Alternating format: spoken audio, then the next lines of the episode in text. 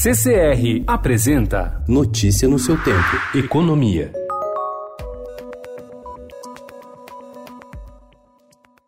O governo planeja um pacote de medidas para reduzir o valor do querosene de aviação em 2020. O objetivo é cortar o custo do combustível em até 20% para atrair novas empresas, aumentar a concorrência e, como consequência, baixar os preços das passagens aéreas. Uma das propostas em estudo é acabar com a incidência de piscofins sobre o combustível utilizado em aeronaves.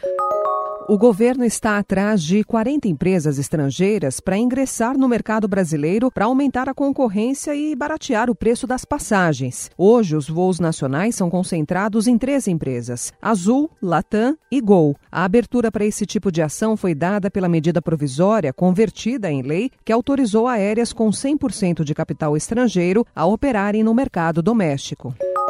Uma nova paralisação de caminhoneiros pode ter início ainda hoje em várias regiões do país. A mobilização, que começou a circular em grupos de WhatsApp nas últimas semanas, é apoiada pela Confederação Nacional dos Trabalhadores em Transportes e Logística, ligada à Central Única dos Trabalhadores. O movimento dos caminhoneiros, porém, está completamente dividido em relação a uma nova greve. O caminhoneiro Wallace Landim, o Chorão, que tem representado os pleitos dos caminhoneiros na interlocução com o governo, disse que a classe classe está sendo alvo de interesses políticos e que os principais pedidos dos trabalhadores já estão com data para que sejam atendidos.